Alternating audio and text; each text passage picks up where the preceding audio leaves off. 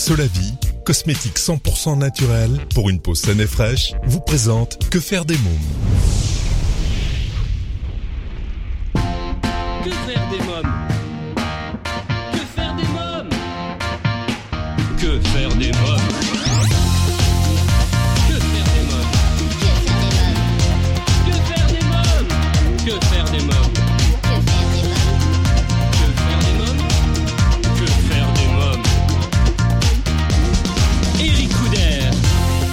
Bonjour à tous, bienvenue, c'est Eric Couder. Je suis très heureux de vous retrouver pour ce nouveau numéro de Que faire des mômes, l'émission 100% pour les parents. Je voudrais vous remercier puisque vous avez été très nombreux à nous suivre la semaine dernière et à avoir apprécié euh, l'interview avec Jean-Jacques Debout. Un grand merci à tous. Au sommaire, aujourd'hui dans À vos agendas, je vous parle du film événement à ne pas manquer, à voir en famille, le film de Bill Condon, La Belle et la Bête. L'invité jeunesse sera l'auteur et comédien Jean Blanc à l'affiche du spectacle Les aventures extraordinaires du capitaine Crochu, en ce moment à la comédie Saint-Michel à Paris. Dans la rubrique Quand les enfants dorment, j'ai rencontré il y a quelques jours Lionel Cecilio, en ce moment au théâtre de l'Archipel, dans Voyage dans les mémoires d'un fou. Dans un instant, la rubrique Allo Eric, je serai en ligne avec Xavier Broutin, euh, président de l'association Cassandra. Euh, pendant toute l'émission, je vous invite, comme les semaines précédentes, à réagir sur le blog quefairedesmoms.fr et sur les réseaux sociaux Facebook, Twitter et Instagram. Que faire des mômes? Tout de suite, Allo Eric. Mon rendez-vous téléphonique aujourd'hui est avec euh, Xavier Broutin, président de l'association Cassandra. Oui, allô Oui, bonjour euh, Xavier Broutin. Bonjour. Bonjour Eric Couder de l'émission Que faire des mômes. Alors, euh, vous Oui. êtes président de l'association Cassandra. Euh, Parlez-nous de votre association. Euh, quelle est sa vocation Alors, l'association Cassandra a été créée il y a un peu plus d'un an maintenant, en octobre 2015, et l'association a, a trois missions principales. Euh, La première, c'est d'apporter du financement à la recherche contre les cancers pédiatriques. La seconde, c'est d'aider les familles d'enfants atteints de cancer. Et la troisième mission, c'est de promouvoir les dons de vie, c'est-à-dire le don de sang, de plaquettes de plasma et de moelle osseuse. Oui. Alors, comment est née votre association? Alors, l'association euh, qui a maintenant un an et quelques mois, elle est née d'un d'un constat et, et de notre situation personnelle. Euh, ma fille Cassandra, qui est née en, en novembre 2014, a été diagnostiquée d'un cancer, d'une leucémie, à l'âge de deux mois. Oui. Et malheureusement, elle est décédée en, en août dernier, hein, le 17 août euh, 2016, euh, après 19 mois de combat contre cette maladie. Oui. Et on s'est rendu compte en fait au cours de son combat que euh, son cas n'était pas isolé. C'était euh, c'était euh, beaucoup d'enfants euh, mouraient d'un cancer chaque année. Et donc on a voulu monter cette association voilà pour aider la recherche parce qu'il y a très peu de fonds qui sont alloués à cette recherche et aider les autres familles euh, dans la même situation que nous. Alors, je crois que c'est une leucémie euh, lymphoblastique aiguë de type B. Euh, Qu'est-ce que c'est exactement cette maladie? Alors la leucémie, euh, c'est ce qu'on appelle, c'est le cancer du sang, le cancer de la moelle osseuse. En fait, c'est la moelle osseuse qui, se trouve à l'intérieur des os, hein, qui fabrique les cellules sanguines, les globules blancs, les globules rouges, les plaquettes. Et euh, la leucémie, c'est le cancer du sang, c'est-à-dire que vos, votre moelle osseuse ne fabrique pas normalement toutes ces cellules sanguines. Et, euh, et donc, on comprend facilement le- les problèmes qui, qui, qui s'en suivent, euh, les, les symptômes. Donc, c'est ça la leucémie, c'est le cancer du sang. Alors, pourquoi cette leucémie est beaucoup plus complexe euh, que les leucémies d'enfants plus âgés ou adultes? Alors, c'est vrai que chez les enfants plus âgés ou les, adultes, on, la leucémie euh, est bien est spécifique. On a tel ou tel type de leucémie, donc il y a tel ou tel traitement pour euh, pour espérer guérir, même si ça ne fonctionne pas à 100%. Alors que chez l'enfant de moins de un an, c'est un mélange de plusieurs types de leucémie, euh, ce qui pose problème puisque quand on va traiter un certain type, euh, le second va, va ressurgir et quand on va traiter le second, et ben, le premier revient qui fait qu'en fait on ne parvient pas à traiter efficacement ce- les leucémies chez l'enfant de moins de un an. Il n'y a pas de traitement dédié à cette leucémie-là. Euh, Pouvez-vous nous donner quelques chiffres clés sur les cancers de l'enfant en France? Alors chaque année, on diagnostique un cancer chez 2500 enfants en France. Et sur ces 2500 enfants, malheureusement, 500 en décèdent faute de traitement adapté. Alors, il faut savoir que en France, l'État ne consacre que 3% des fonds anti-cancer à la recherche contre les cancers pédiatriques, ça représente 3 ou 4 millions d'euros par an, alors qu'il en faudrait 10 fois plus pour pouvoir alimenter toutes les équipes de recherche. Alors parlons des objectifs de l'association.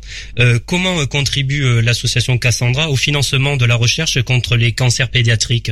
Alors l'association fait, fait, appel aux dons, hein, les dons de particuliers et, et dons d'entreprise, pour euh, pour euh, créer en fait un fonds que nous reversons ensuite à la recherche. Donc là, par exemple, dernièrement, nous avons reversé 140 000 euros euh, à des équipes de chercheurs qui travaillent sur les cancers pédiatriques. Oui. quels sont les moyens que vous mettez en œuvre pour permettre aux, aux patients et leurs familles de mieux vivre leur hospitalisation? Alors souvent on fait, on travaille avec euh, d'autres associations qui sont euh, situées directement dans les hôpitaux, et donc soit on apporte une aide à ces associations-là, soit nous intervenons directement auprès des parents euh, pour les pour les aider, par exemple à payer une facture, parce qu'il faut savoir que quand votre enfant est, est très malade, hein, on parle de cancer, généralement les deux parents arrêtent de travailler pour rester auprès de leur enfant. donc ces deux parents, la plupart du temps, vont perdre en, vont perdre des revenus, vont perdre un salaire deux. Et donc, euh, à côté de ça, les, factures, les charges, les impôts continuent de tomber, malheureusement.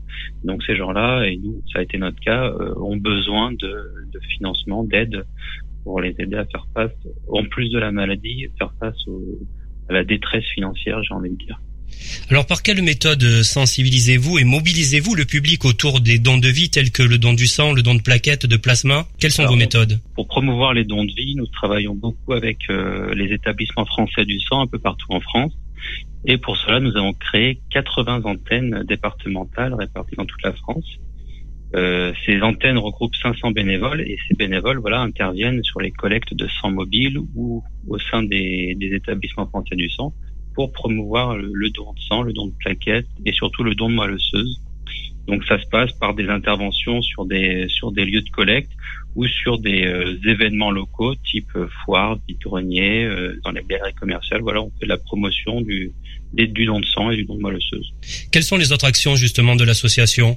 Alors les autres actions de l'association, euh, c'était c'est principalement de, de la promotion du, des dons de vie et la promotion euh, de, de, tout ce qui peut toucher voilà les maladies chez l'enfant, donc les cancers pédiatriques. Et enfin, on a une, une, action assez importante de lobbying auprès des politiques et auprès du gouvernement pour faire euh, justement changer ces, ces choses. Hein. Nous, ce qu'on voudrait, c'est que l'État apporte plus de financement à la recherche, euh, que ce ne soit pas que les associations qui participent. Euh, et enfin, qu'il y ait beaucoup plus de, de donneurs de moelle osseuse. Hein. Il faut savoir qu'en France, on compte environ 260 000 personnes inscrites sur ce fichier national des donneurs moelleuses, alors qu'en Allemagne, ils sont 5 ou 6 millions. Ah oui. Vous expliquez ça comment? Alors c'est vrai qu'on, par expérience, hein, après avoir eu des discussions avec des gens, on se rend compte que des fois, les gens peuvent confondre la moelle osseuse et la moelle épinière. Alors, il faut savoir que voilà, c'est complètement différent et que le don de moelle épinière, de toute façon, n'existe pas. On parle uniquement de don de moelle osseuse. Donc, c'est peut-être un des premiers freins qui peut expliquer ce, ce chiffre très faible. Et, euh, et plus généralement, c'est vrai qu'on nous on, on, observe un manque de communication euh, générale sur sur le don de moelle osseuse. Le don de sang est quand même bien connu, mais le don de moelle osseuse est très peu connu. Alors pour quelle raison il est important justement de donner, alors que ce soit le sang ou la moelle osseuse? Alors le sang, on comprend bien évidemment, euh, pour les malades atteints de leucémie, mais, mais pas que, euh, c'est indispensable hein, pour que ces gens puissent vivre. Ces enfants euh, ont besoin de, de, sang régulièrement puisque leur moelle osseuse ne fonctionne pas normalement. Il faut donc leur apporter du sang et des plaquettes. Euh, c'est le cas voilà pour les malades atteints de leucémie, mais aussi les accidentés de la route. il y a tout un tas de maladies qui nécessitent des transfusions euh, régulières. Et pour le don de moelle osseuse, euh, voilà, ça ne touche pas que la leucémie, mais c'est un don qui est souvent indispensable en vue de la guérison d'un patient. Euh, et donc c'est très important. C'est partie du processus, euh, voilà, de traitement des, des patients. Alors combien d'adhérents compte votre association aujourd'hui? Alors aujourd'hui, l'association compte environ 5000 adhérents et, euh, et 500 bénévoles dans toute la France. Comment sont-ils répartis ces bénévoles? Et quel est leur rôle? Alors, le rôle des bénévoles, euh, c'est euh, d'intervenir sur des sur des événements locaux ou en lien avec les établissements français du sang pour faire de la sensibilisation Et donc ces bénévoles, ces 500 bénévoles sont répartis dans toute la France au sein de 80 antennes départementales. Très bien. Comment peut-on devenir bénévole? Alors pour être bénévole, c'est très simple. Il suffit de nous envoyer un email à l'association. Donc l'email de l'association c'est siège associationcassandra.org. Oui. Et quels sont les moyens donc pour soutenir euh, l'association Cassandra? Pour soutenir l'association Cassandra, euh, on peut faire un don ou même adhérer à l'association. Et pour cela, il suffit de renvoyer euh, le formulaire d'adhésion qui est sur le site de l'association, associationcassandra.org. Alors au début euh, de cet entretien, vous me parliez que c'était difficile d'avoir des aides de l'État. Comment vous expliquez cela? Alors, pour la partie cancer pédiatrique, c'est vrai que 2500 cas de cancer chez l'enfant par an, euh, pour nous, c'est, on trouve ce chiffre énorme, mais pour l'État, ça peut paraître euh, un chiffre très faible. Et pour les laboratoires pharmaceutiques, pharmaceutiques pardon, c'est pareil, c'est un chiffre très faible. Donc il y a très peu d'investissements qui sont orientés voilà vers les cancers pédiatriques, alors que euh, nous on estime que voilà les enfants ça devrait être la priorité. Les enfants c'est l'avenir et donc tous les moyens devraient, devraient être mis pour la recherche contre les cancers pédiatriques. Alors comment pourrait-il vous aider davantage? Je parle de l'État, là, hein, toujours. Hein. Oui. Bah, L'État, aujourd'hui, n'investit que 3 à 4 millions d'euros par an sur ces cancers pédiatriques, alors qu'il en faudrait 20 euh, à 30 millions d'euros par an. Et donc, nous, avec d'autres associations réunies sous le nom du collectif Le Parti des enfants, nous militons pour que l'État crée un fonds dédié à la recherche contre les cancers pédiatriques. Très bien. Alors, euh, parlez-moi de, de Cassandra. Alors Cassandra, elle est née en, novembre 2014 et à l'âge de deux mois, on a découvert qu'elle avait une leucémie, une leucémie du nourrisson. Euh, alors quand on, a appris ça euh, avec euh, avec ma femme, bien sûr, le monde s'écroule autour de nous. Et mais il faut rester il faut rester debout pour pour aider notre enfant malgré tout. Et Cassandra, elle s'est battue vraiment très fort avec beaucoup de courage contre cette maladie. Euh, ça, ça, a été un combat de 19 mois euh, où elle a reçu des chimiothérapies, euh, des poches de sang, des poches de, de plaquettes pour pour tenter de la guérir. Malheureusement, ça n'a pas ça n'a pas suffi et Cassandra s'est envolée le 17 août dernier après voilà 19 mois de, de combat contre la contre la leucémie. Alors où puisez-vous cette force de, de combattre? Cette force de, de combattre, on la puise, euh, je pense, euh, dans, dans l'énergie que Cassandra a mis euh, pour, pour lutter contre la leucémie. C'est vrai que nous, on, nous, on l'a accompagnée, mais c'est elle qui a fourni tout ce combat-là. Et aujourd'hui, nous, on ne fait que poursuivre cette lutte contre le cancer, pas pour Cassandra, parce que pour elle, c'est trop tard, mais pour tous les enfants qui, qui luttent aujourd'hui contre un cancer. Xavier Broutin, quel message aimeriez-vous passer aux familles d'enfants malades qui nous écoutent? Moi, le message que je voudrais adresser à, toutes ces familles qui ont un enfant euh, malade de cancer ou, ou d'autres choses, c'est de ne jamais lâcher parce que nos enfants euh, méritent qu'on se batte pour eux. Euh, c'est très difficile, mais quand on voit la force que, que mettent tous ces enfants à, à vivre, voilà, on ne peut pas lâcher et on est très fiers de tous ces enfants. Merci Xavier Broutin, merci beaucoup. Merci. Alors si vous souhaitez apporter votre aide à l'association Cassandra, vous trouverez un lien sur quefairedesmoms.fr dans le programme de l'émission. Dans quelques minutes, ce sera la rubrique à vos agendas, le film événement à ne pas manquer, le film de Bill Condon, La Belle et la Bête. Mais à présent, euh, c'est la pause. À tout de suite. Que faire des mômes vous écoutez Que faire des mômes, c'est Eric Alors chers amis auditeurs, vous demandez souvent que faire des mômes le week-end, pendant les vacances scolaires, après l'école Eh bien, chaque semaine, je partage avec vous mon agenda de tonton hyperactif et super branché. Alors, à vos agendas Que faire des mômes? Cette semaine, mon choix s'est porté sur le film événement de Bill Condon, La Belle et la Bête. L'histoire et les personnages tant aimés du grand classique de l'animation Disney, La Belle et la Bête, prennent désormais vie à travers cette époustouflante adaptation en prise de vue réelle d'un des plus beaux récits jamais contés. La Belle et la Bête relate l'incroyable destinée de Belle, une jeune fille aussi brillante qu'indépendante, retenue prisonnière dans un château par une bête hideuse. Bravant sa peur, elle se lie d'amitié avec les domestiques transformés en objets enchantés suite à un sortilège et découvre peu à peu qu'au-delà de l'apparence physique de la bête se cache un véritable prince au cœur pur. Avec Emma Watson, Dan Stevens, Luke Evans, Kevin Klein et Juan McGregor, je vous propose d'écouter la bande-annonce de La Belle et la Bête.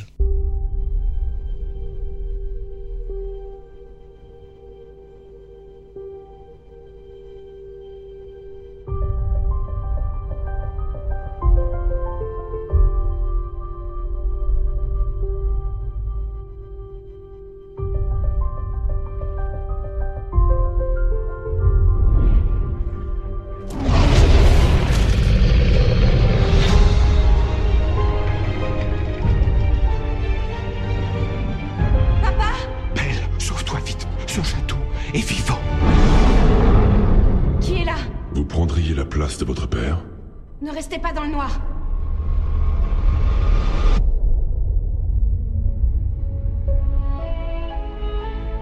Montre-moi la fille. Regarde-la. Si c'était celle qu'on attendait. Celle qui va rompre le sort. Bonjour. Vous parlez? Mais évidemment qu'il parle. Bonjour, ravi de vous rencontrer. Le maître n'est pas aussi méchant qu'il n'y paraît.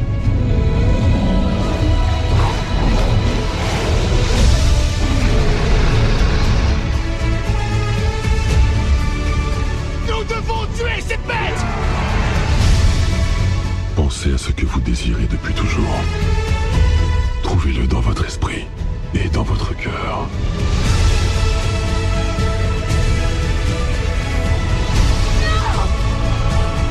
Ne faut pas que tu aies peur. Je n'ai pas peur.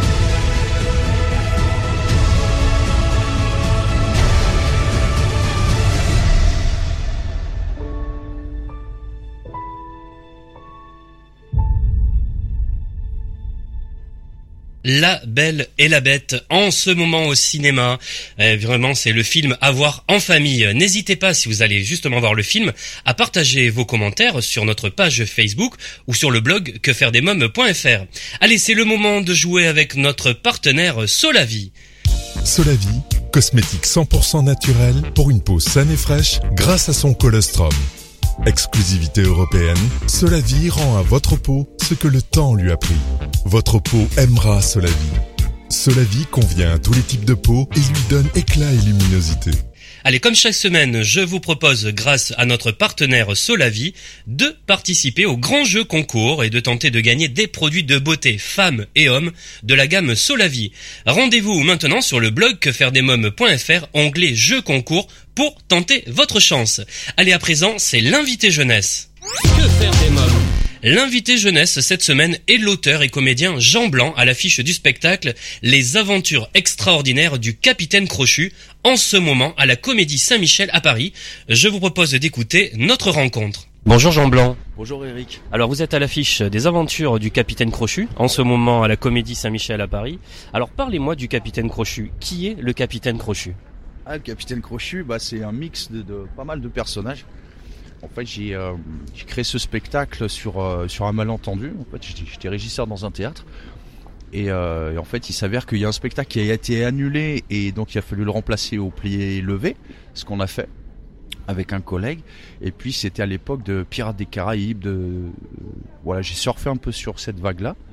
Et puis j'ai fait un mix de Capitaine Crochet et de Jack Sparrow en fait. Voilà, c'est le, mix de deux personnages avec euh, un tantinet rigolard, un peu taquin. Je le fais un peu de façon rigolote. Et euh, voilà, dans ce spectacle, il y, a, deux personnages. Il y a un magicien qui amène le capitaine Crochu. Et le magicien, je le joue un peu de façon Père Gandalf, pour ceux qui connaissent.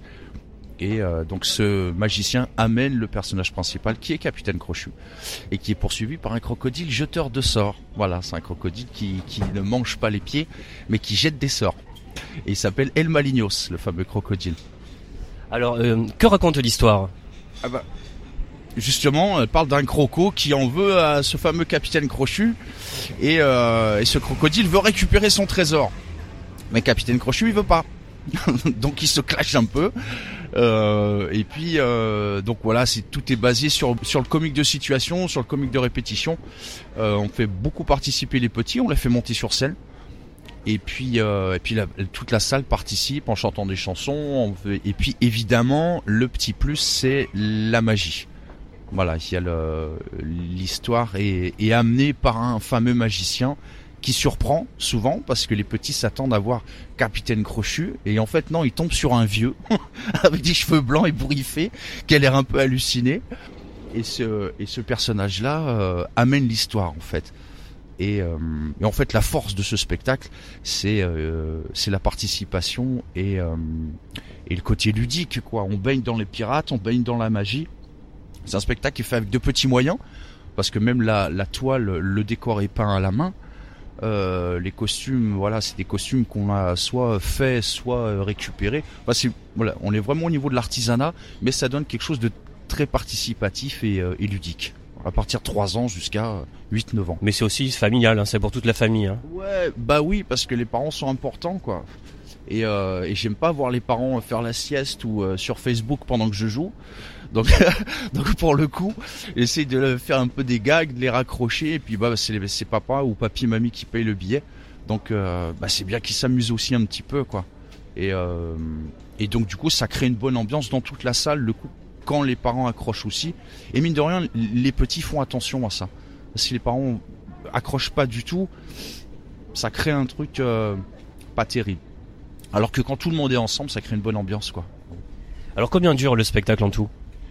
On est à 45 minutes et des fois je le pousse à une heure. Mais 45 minutes minimum, entre 45 et 50. Alors vous incarnez plusieurs personnages sur scène, on le disait au début euh, de cet entretien. Comment fait-on pour jouer deux rôles à la fois? Eh ben on se prépare. on se prépare, on essaye d'avoir des trucs précis avec des entrées précises. Euh, et puis un objectif précis. Quoi. On sait ce qu'il faut, savoir ce qu'on vient faire en fait. Voilà. Après moi je laisse une grande marge à l'improvisation. C'est-à-dire que je travaille avec un public, un jeune public, où il m'arrive souvent d'être coupé, d'être apostrophé.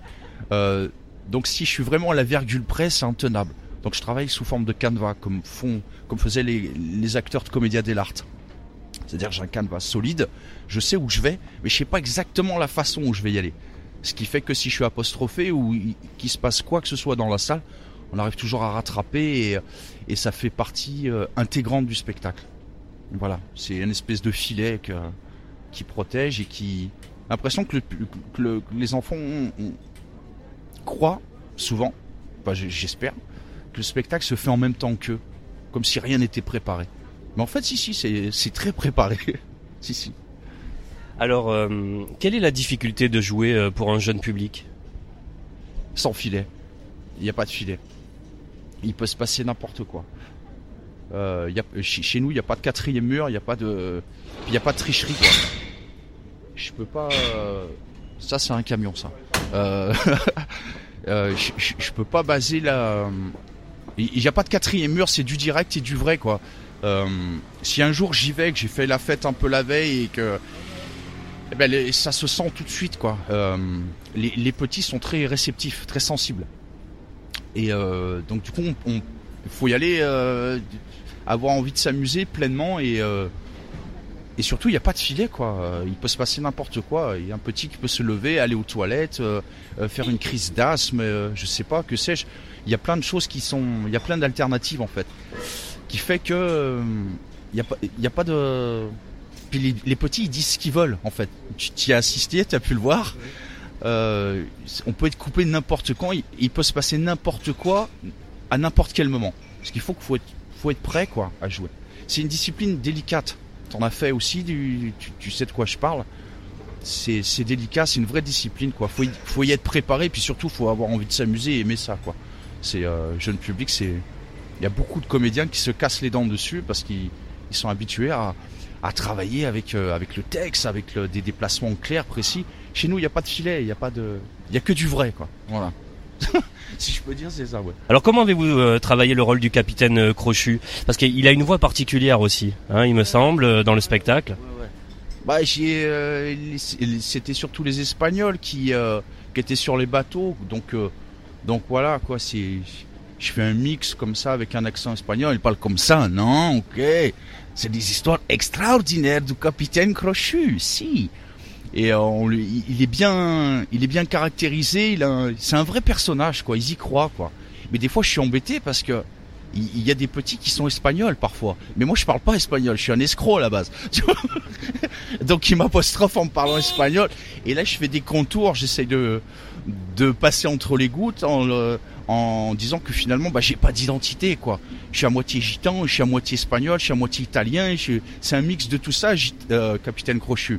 Il a pas connu ses parents. Il est arrivé là, tac. Il est né sur un bateau. Il s'est pas parti. euh, il y a plein de, on peut imaginer plein de choses, quoi. Bon après c'est rare quand je pars dans le psychologique, mais il n'y a pas spécialement de, voilà, il est, il, est euh, soi-disant espagnol, il a un accent très particulier et euh, et ça en fait un, ça en fait un vrai personnage, quoi. Auquel les gens croient souvent, parce que souvent on me dit mais vous êtes espagnol, non pas du tout, pas du tout. Alors justement, je parlais du jeu. Moi, quelque chose qui m'a frappé, c'est-à-dire que j'ai douté. J'ai vu, j'ai su que vous faisiez les deux personnages parce que vous me l'avez dit. Mais sinon, on, dirait pas. Vous incarnez vraiment les personnages. euh, Ils sont totalement différents. Ouais, ouais, ouais. Bah, c'est, euh, c'est ça qui est, rigolo à voir. Et puis, pour le coup, on touche vraiment à la comédie, quoi. C'est marrant de voir dans les yeux des gens de vous prendre pour quelqu'un qui a 80 ans, quoi. et, et de changer tac d'un coup, et surtout que les petits vous reconnaissent pas. Euh, ça, pour le coup, c'est, intéressant, quoi. Et puis, il y, a y ce côté magie que, que j'ai appris sur le tas qui est intéressant aussi. Euh, je fais des tours de magie basiques, mais ils sont amenés d'une certaine façon. Et pour le coup, euh, ça apporte un vrai plus. Le fait de surprendre. Moi, c'est ça qui m'intéresse, de surprendre sans arrêt. Justement, c'était ma prochaine question. Pourquoi avoir euh, inséré de la magie dedans? Pourquoi ce choix? Euh... Franchement, c'est hasard. Hasard. Hasard, parce que euh, j'ai commencé à faire euh, euh, des spectacles jeunes publics avec un magicien. Et, j'étais bluffé par ce qu'il fait, en fait. Et je me suis dit, tiens, ça pourrait être intéressant d'arriver à marier le côté magie et pirate qui n'ont rien à voir, en fait. À part dans Pirates des Caraïbes, où il y a un peu des choses irrationnelles.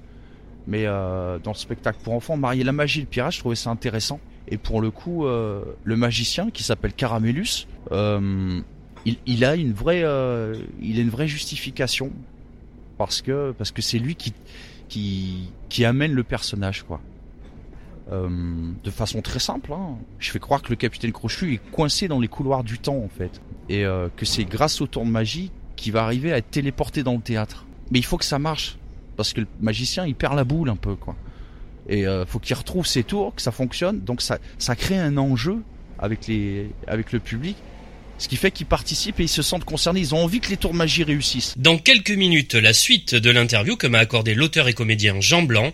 Mais d'abord, faisons une courte pause. Que faire des mômes? Vous écoutez Que faire des mômes, l'émission 100% pour les parents. Et tout de suite, c'est la deuxième partie de l'invité jeunesse. Que faire des mômes?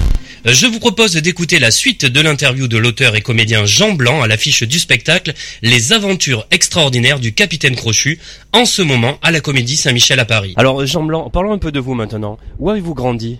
Euh, à Lyon, à Lyon. Ouais. Quel petit garçon étiez-vous? Moi, j'ai baigné dans les contes, euh, j'ai baigné dans les, euh, dans les histoires, j'ai baigné dans le cinéma, dans le théâtre. Mon père était passionné par ça.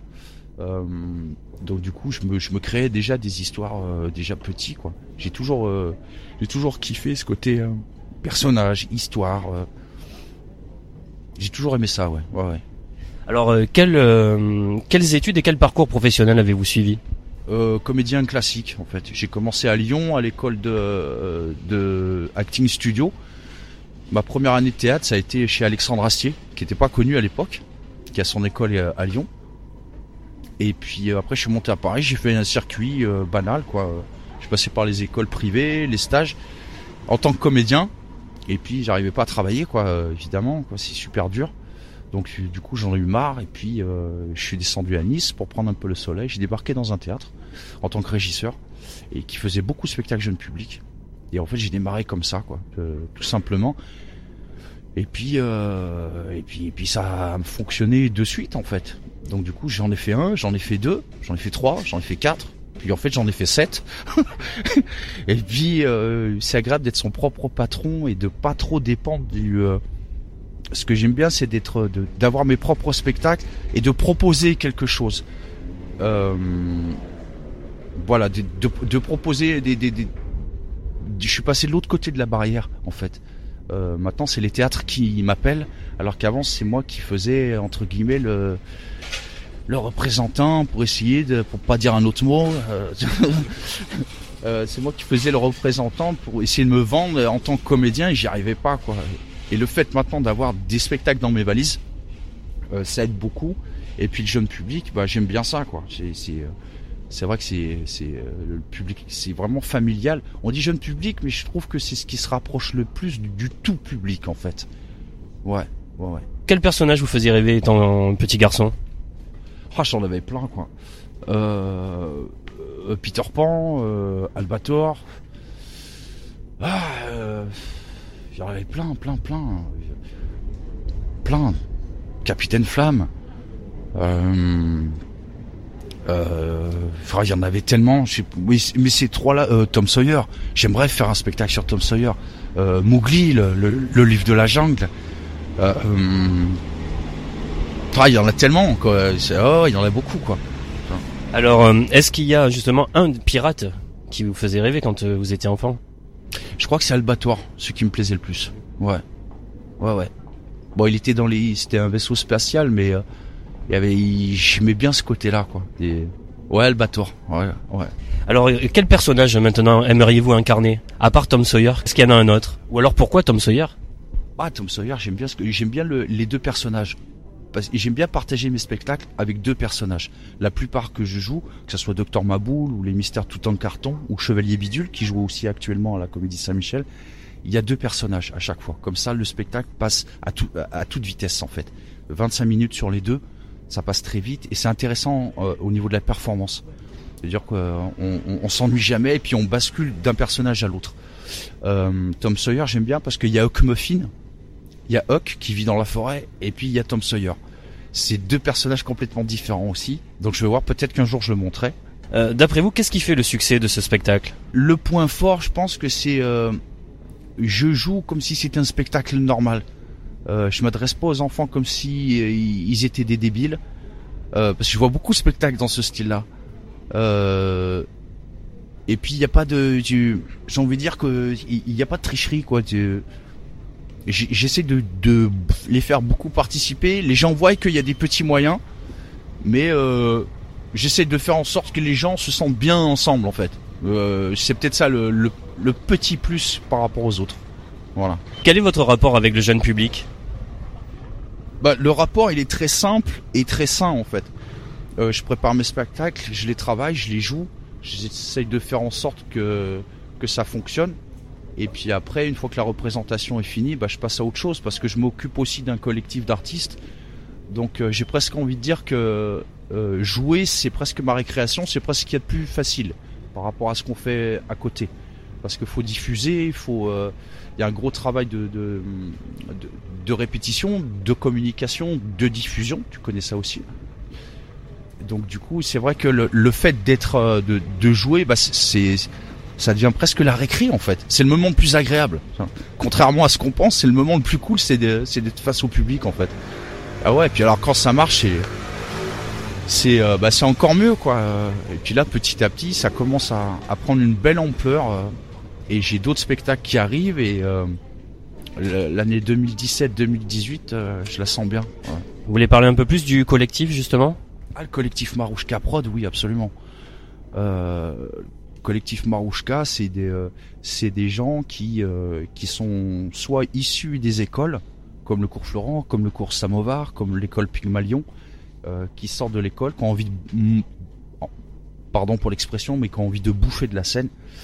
Et, et je prends des gens voilà qui sont pleins d'énergie, qui ont envie de jouer, et puis surtout qui ont une affiliation par rapport au jeune public. C'est-à-dire que je, je travaille pas avec des mercenaires du cachet, quoi. Je travaille avec des gens qui, aiment ce côté-là. Euh, et puis qui ont envie de s'investir dans, des projets, qui ont envie de, participer à un groupe. Alors je travaille avec des comédiens qui, font aussi de la photo. Euh, Il y en a d'autres qui multidisciplines en fait.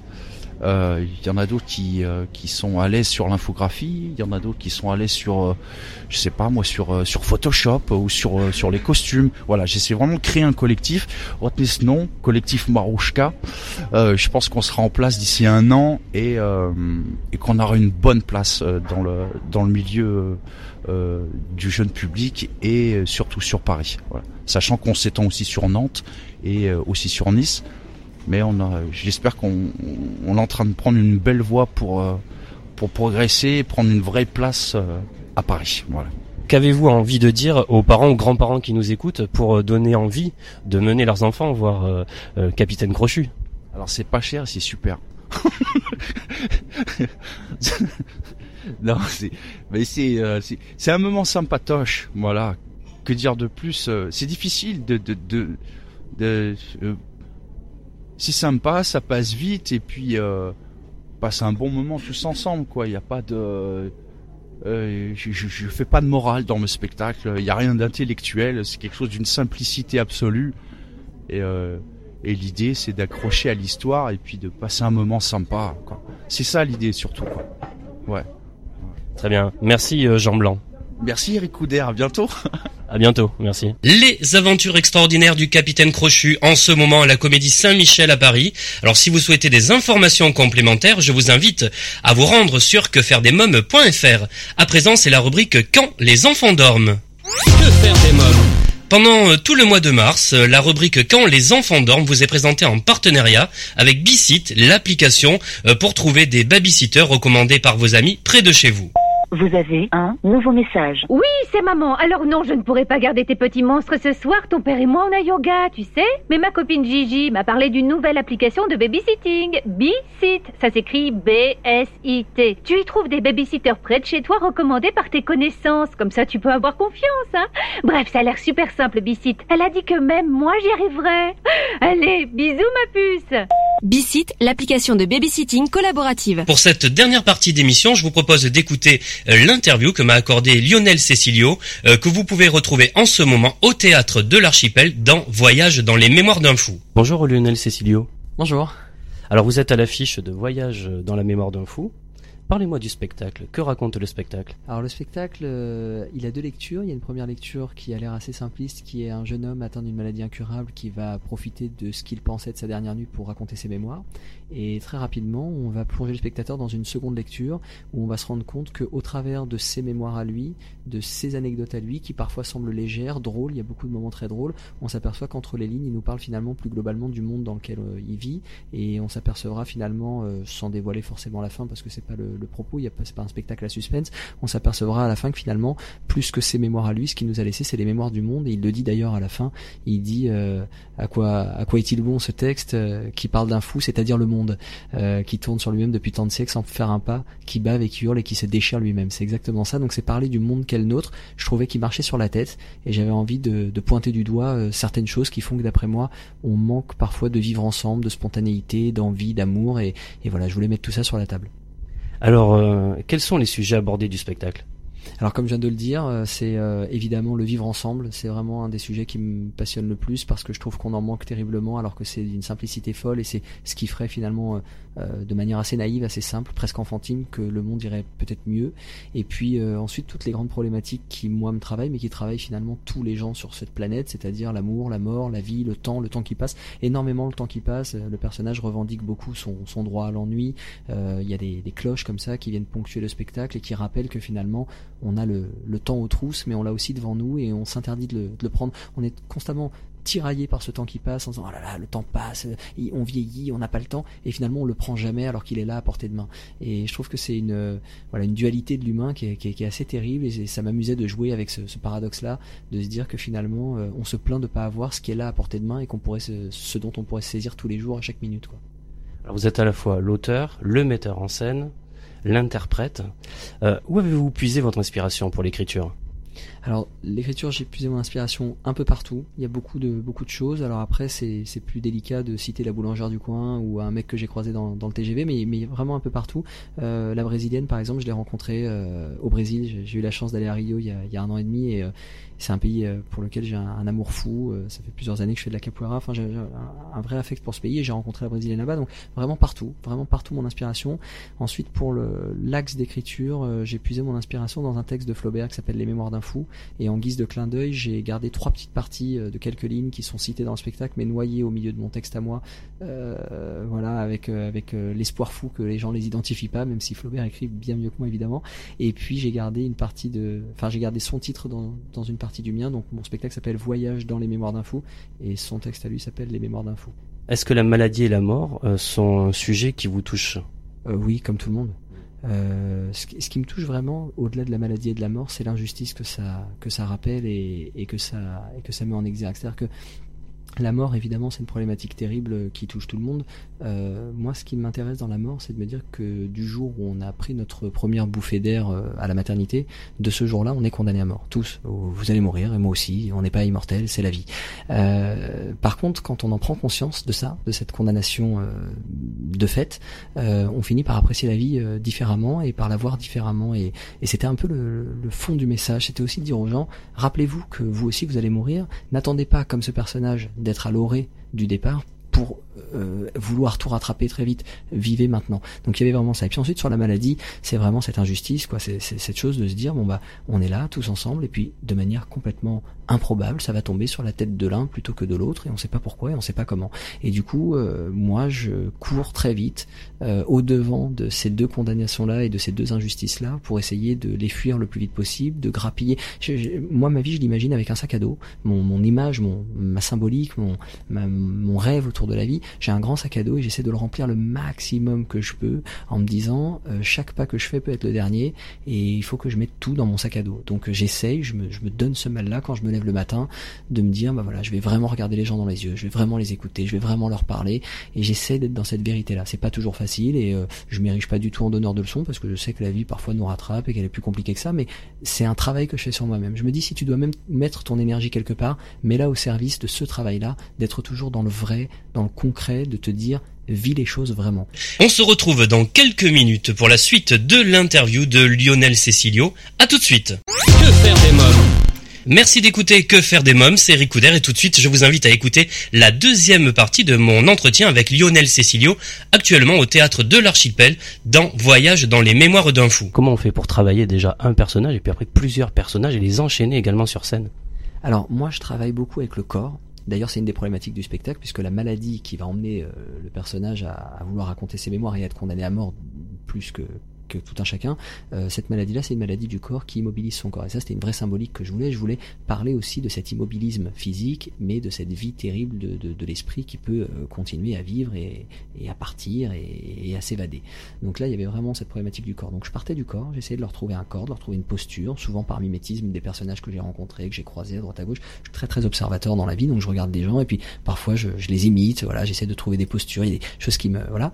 Et puis euh, une fois que j'ai le corps, généralement la voix suit. Et une fois que j'ai le corps et la voix, je trouve aussi beaucoup de choses dans la manière de parler. Euh, c'est pour ça que j'aime beaucoup les accents. Euh, Gad Elmaleh, qui est un des acteurs qui m'a donné envie de faire ce métier avec deux de ses, les deux, les deux premiers spectacles, La vie normale et Décalage, qui étaient pour moi des chefs-d'œuvre. Euh, Gad Elmaleh disait un jour dans une interview que savoir euh, comprendre une langue et un accent, c'est savoir comprendre un peuple, et, je suis assez d'accord avec lui. Je pense que euh, il s'agit pas d'avoir des expressions ou d'avoir une manière de parler ou une intonation. Je pense qu'il faut saisir euh, ce que ces gens-là vivent et du coup pourquoi cette intonation. Et donc j'essaye vraiment d'être dans le questionnement, d'être dans la curiosité des gens pour essayer de, de, de toucher au plus juste de mon personnage. Donc ça part du corps, ensuite la voix et puis ensuite j'essaie de voilà de leur trouver une vie, de leur trouver une vérité pour pour arriver à, à leur trouver une, une, évidence. Et du coup mes personnages, j'ai un texte écrit, mais s'il fallait improviser, je pourrais partir avec eux, ils existeraient. Je j'essaie de voilà de, qu'ils soient concrets pour moi. Je, je, pense que très sincèrement, je pourrais un, un, un, créer un dîner avec tous mes personnages et qu'ils aient tous un truc à dire et une opinion politique différente. Je les vois vraiment, ils sont ils sont très ancrés dans mon esprit. Alors vous mettez vous-même en scène. Euh, pourquoi ce choix déjà? Alors c'est un choix que j'ai fait à défaut. Au début, je voulais pas être mis en scène. Dans mes deux premiers euh, seuls en scène, je, dis seul en scène pour pas dire one man show parce que je, je pense qu'il y a une vraie différence. Dans mon spectacle, on rit beaucoup, mais il n'y a pas une volonté de faire rire comme il peut y avoir dans le one man show, sans aucun jugement de valeur parce que j'adore le one man show. J'en ai moi-même fait. Là, en l'occurrence, c'est des seuls en scène et pour moi, le seul en scène, c'est raconter une histoire. Il peut y avoir du rire, des pleurs, des frissons, mais il n'y a pas la volonté de faire rire. Alors que dans le one man show, il y a cette volonté. C'est ma distinction personnelle. Elle vaut ce qu'elle vaut, mais c'est pour m'expliquer parce qu'il n'y a rien de, de condescendant ou de prétentieux dans le fait d'utiliser ce terme. Et donc, du coup, dans le seul en scène, dans mes deux premiers, j'étais mis en scène par Rebecca Stella et on avait une collaboration qui était euh, d'ailleurs fantastique et de laquelle je garde un, excellent souvenir. Et donc, il n'était pas du tout question que je parte sans metteur en scène. Mais lorsque j'ai contacté, euh, en l'occurrence parce que c'était Slimane Kassiwi, donc c'est Slimane que j'ai contacté, lorsque j'ai appelé Slimane Kassiwi pour qu'il me mette en scène, il m'a dit écoute Lionel, ton, ton spectacle, tu l'as écrit avec des images, tout est très concret, tout est très verrouillé, et d'ailleurs je pense que c'est assez juste euh, ce que tu vois là. Du coup, euh, j'ai pas envie de venir batailler pour instaurer ma mise en scène, ça n'aurait pas de sens. Si tu veux, je peux te donner un coup de main pour euh, le regard extérieur, pour la direction d'acteur.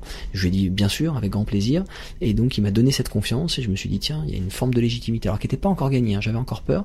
Donc il m'a hum, guidé un petit peu à la direction d'acteur, et puis il a disparu parce qu'il avait beaucoup de choses à faire et qu'il est parti vers d'autres cieux.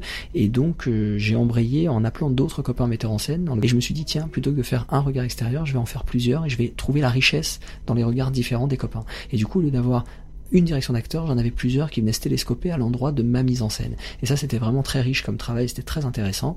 Et ensuite, pour la mise en scène, bah, j'ai eu peur jusqu'à la première. Et quand à la première, on, on l'a joué au Festival d'Avignon en 2015, quand à la première, les gens sont sortis en saluant la mise en scène, je me suis dit, bon, bah, c'est légitime. Ok, Slimane avait raison, mais ma mise en scène, elle tient la route, mais je l'ai, j'ai mis très longtemps à l'assumer. D'ailleurs, je la signe pas. Vous verrez sur les éléments de communication, il n'y a pas écrit la mise en scène.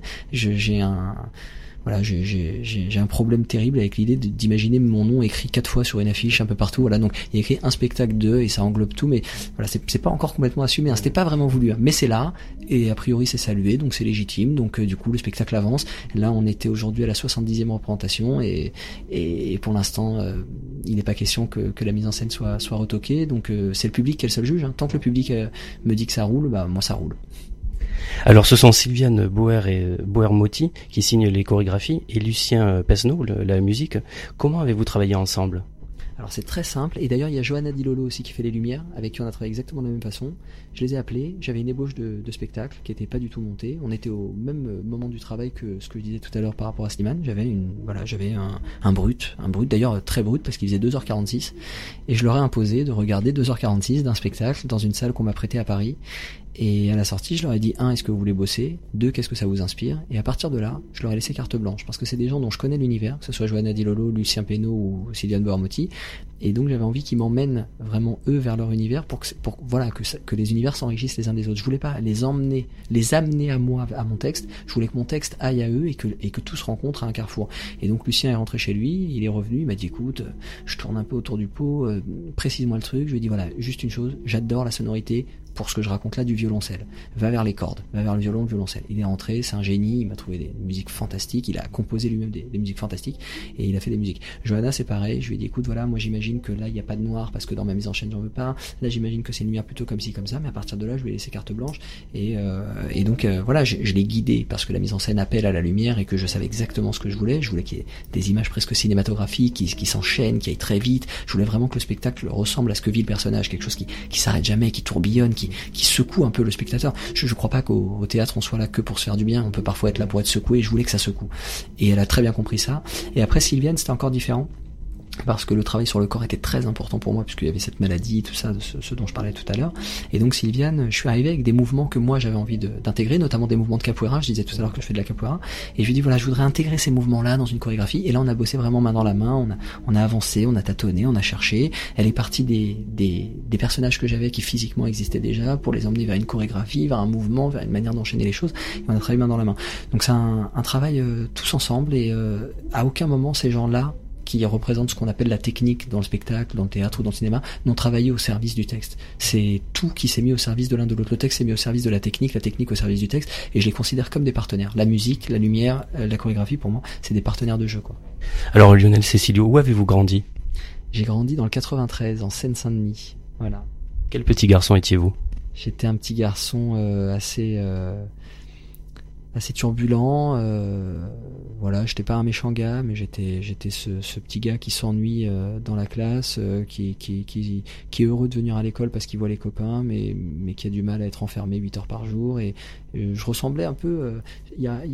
J'ai du mal parce que je, je veux pas qu'on croie que le spectacle est autobiographique, même s'il y a beaucoup de moi évidemment, mais je ressemblais un peu à ce petit gamin. Quoi. Je, je regardais qui se passait autour de moi toujours avec un petit décalage. J'aimais regarder par la fenêtre, j'aimais prendre mon temps, j'aimais faire des dessins sur mes cahiers. Puis, euh, puis en même temps, je suis quelqu'un de de, très actif, de très physique. Donc, euh, donc voilà, j'étais turbulent, je courais partout. Et puis, euh, et puis surtout, j'étais j'étais fan de foot. Quoi. Moi, je, je, me, je, me, je, me, je me projetais en, en footeux. Moi, mon, mon avenir, c'était la Champions League sur Canal+. Quoi. Donc vous, rêviez pas de carrière artistique à cet âge-là? Absolument pas, absolument pas. D'ailleurs, pour tout vous dire, c'est un peu bizarre de le dire comme ça, mais j'assume complètement. Je, voilà, pas de problème avec ça, mais j'ai compris très tard que c'était un métier. C'était pas du tout mon univers, pas du tout. Euh, je suis allé quelques fois évidemment au cinéma avec mes parents, mais très peu. Mes parents euh, avaient quelque chose de d'assez. Euh, vénèrent euh, les langues. Mon père joue, beaucoup à des jeux de mots, des, des, des scraps, des, mots croisés, mots fléchis. Ils ont un truc comme ça avec le, le vocabulaire, les mots. Ma mère, elle a, elle a une vénération terrible pour les livres. À la maison, il fallait jamais écrire sur un bouquin. Enfin voilà. Mais c'est pas quelque chose qui m'a été transmis, je, je rejetais ça, j'étais pas un littéraire du tout, et au-delà de pas être un littéraire, euh, dans l'artistique, c'était pas nous, quoi, ça nous ressemblait pas, on n'était pas là, quoi. Je, je, je, je, suis pas Cosette, quoi, j'ai eu une enfance euh, très heureuse parce que mes parents sont très aimants et que c'était cool, mais on a vécu dans un milieu modeste où euh, on ne s'autorisait pas à croire que les portes étaient possiblement à portée de main quoi. Donc donc du coup moi c'était très loin tout ça. Donc donc non je me projetais pas. Et puis c'est des c'est des profs à l'école comme quoi l'école publique hein. une, une prof de, de français latin qui s'appelait Madame Marie qui m'a fait présenter le spectacle de fin d'année au collège. On a une vidéo à la maison puis là la révélation oh là, là, incroyable. Il tient un micro il présente le truc bon c'est cool. Et puis euh, et puis ensuite euh, ensuite il y a eu d'autres profs un peu plus tard qui m'ont dit que j'avais des facilités pour l'écriture qui m'ont donné confiance en moi. En fait c'est surtout ça. C'est que je m'autorisais pas parce que ça me paraissait loin c'était pas nous. Et puis au fur et à mesure, on m'a dit mais c'est autant toi que n'importe qui. On m'a donné confiance et la confiance c'est la clé de tout en fait. Alors vous avez été nommé au Molière en 2016 pour Aladdin. Quel souvenir en gardez-vous? Ça fait quoi d'être nominé au Molière? C'est incroyable. Je, c'est exactement ce que je disais à l'instant pour le fait de faire ce métier. J'avance étape par étape et c'est un truc que je m'autorisais pas à, imaginer, à envisager parce que c'était loin. Et d'ailleurs, c'est drôle parce que le soir de la cérémonie, j'étais assis au milieu de tous ces gens que j'admire, qui, qui, me font rêver quand je vais dans les salles en tant que spectateur. Et je les regardais et je me disais, euh, je me disais, c'est fou, ils ont une chance incroyable de vivre de ce métier, d'être là. Et puis, euh, et puis tout d'un coup, j'ai entendu quelqu'un dire euh, les nommer. D'ailleurs, c'était Christian Eck qui, qui annonçait. Je suis très très fan de ce garçon. Les nommés sont. Puis il a dit Aladdin. Et là, un déclic comme ça. Et je me suis dit mince, mais j'y suis je vis de ce métier et je suis là assis avec eux. C'était incroyable. Et, euh, pour le coup, euh, j'ai une reconnaissance éternelle pour Jean-Philippe Deguerre, le, metteur en scène, et pour Igor de euh, co-auteur et producteur du spectacle, Aladdin donc, parce que parce qu'ils m'ont fait confiance pour me donner le rôle titre du spectacle, et parce que quand le spectacle a été nominé, tous les acteurs n'étaient pas invités à la cérémonie. Voilà, c'est très élitiste, c'est comme ça, et ils m'ont fait ce cadeau de m'emmener. J'étais assis à côté de Philippe Harvey, qui est un autre comédien du, du spectacle, et, et j'ai passé une soirée vraiment incroyable à rêver. J'étais un gamin, j'avais des étoiles dans les yeux, et, et je me souviens que en sortant, j'ai dit à Igor. Euh, merci de m'avoir fait vivre ça parce que c'est une fois dans une vie. Et il a rigolé, il s'est enfoncé dans son siège et il m'a dit tu rigoles, à partir de maintenant c'est tous les ans.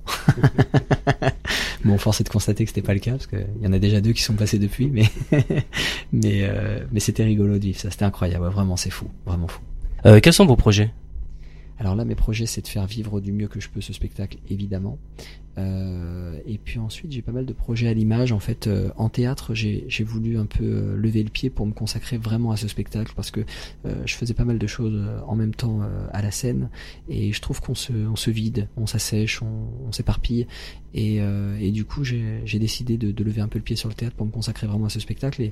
Et c'est pas c'est pas une pirouette parce que j'ai vraiment envie de, de, le jouer beaucoup plus beaucoup plus souvent. Et c'est un spectacle qui demande beaucoup d'investissement beaucoup d'énergie et, euh, et j'ai envie de le lui donner. Il le mérite. Donc euh, ça c'est en, en, théâtre. Et puis par contre parallèlement à ça j'ai pas mal de projets euh, à l'image. Pas autant que je voudrais. J'aimerais en avoir plus mais je vais me, me consacrer à, à, me laisser du temps pour faire plus d'images.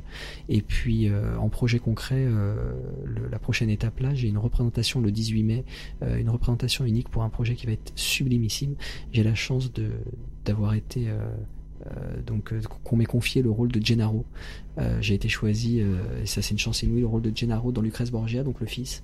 Et c'est une représentation de Lucrèce Borgia qu'on va jouer le 18 mai prochain une représentation unique euh, qui a pour dessein de mettre en exergue des partitions de musique que Victor Hugo lui-même avait commandées à Piccini euh, pour illustrer Lucrèce Borgia. Sauf que ces partitions, elles ont été perdues pendant très longtemps et il se trouve qu'on vient de les retrouver par hasard et, euh, et donc, euh, les, je crois que c'est le CNRS et je sais plus quelle université de Montpellier, je crois, je sais plus qui a retrouvé les, les partitions, ont commandé une représentation unique pour mettre en exergue cette, euh, ces partitions de musique. Et donc, il y aura neuf musiciens vent et cordes sur le plateau, plus les comédiens pour jouer. Et donc, je ferai Gennaro et je serai aux côtés d'acteurs incroyables parce qu'il y aura Eric Dacosta qui, qui joue le, le duc Alphonse et, et Lucrèce Borgia sera joué par Jacqueline Corrado, que les gens connaissent, qui fait énormément de cinéma, qu'on voit un peu partout.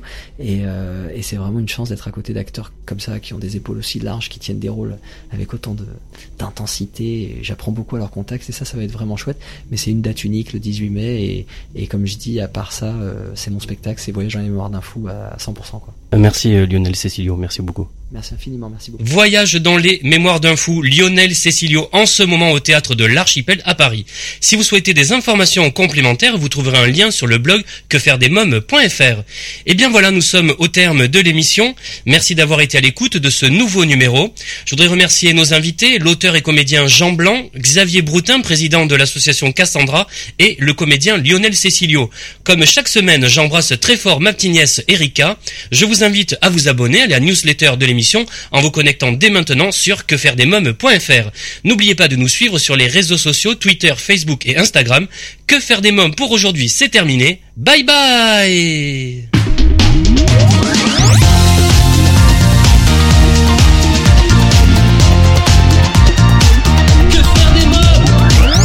Solavi, cosmétique 100% naturel pour une peau saine et fraîche, vous a présenté Que faire des mômes?